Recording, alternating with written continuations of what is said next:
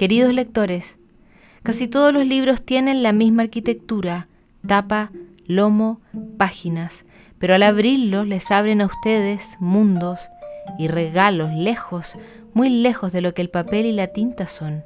En su interior son de todas las formas y está ahí todo el poder. Algunos libros los ayudarán y enseñarán a arreglar cosas, desde lo más práctico a lo más misterioso, desde sus casas hasta sus corazones. O les enseñarán a hacer cosas, tortas o barcos.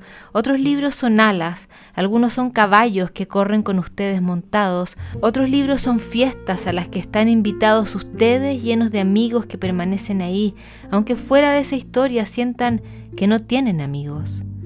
Dentro de algunos libros pueden conocer personas increíbles, otras veces a todo un grupo, incluso toda una cultura. Algunos libros son medicinas, amargos pero sanadores. Otros son puzzles, laberintos, selvas.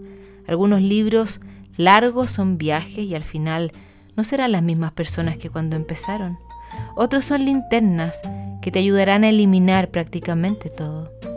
Los libros de mi infancia fueron ladrillos, no para tirarlos, sino para construir. Los apilaba alrededor mío para que me protegieran y entraba ahí cuando las batallas habían terminado. Construir una torre hasta donde escapar cuando las circunstancias no me hacían feliz.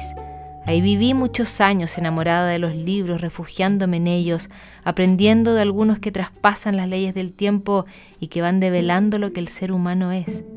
Los libros fueron mi guarida, Hoy yo construí una fuera gracias a ellos.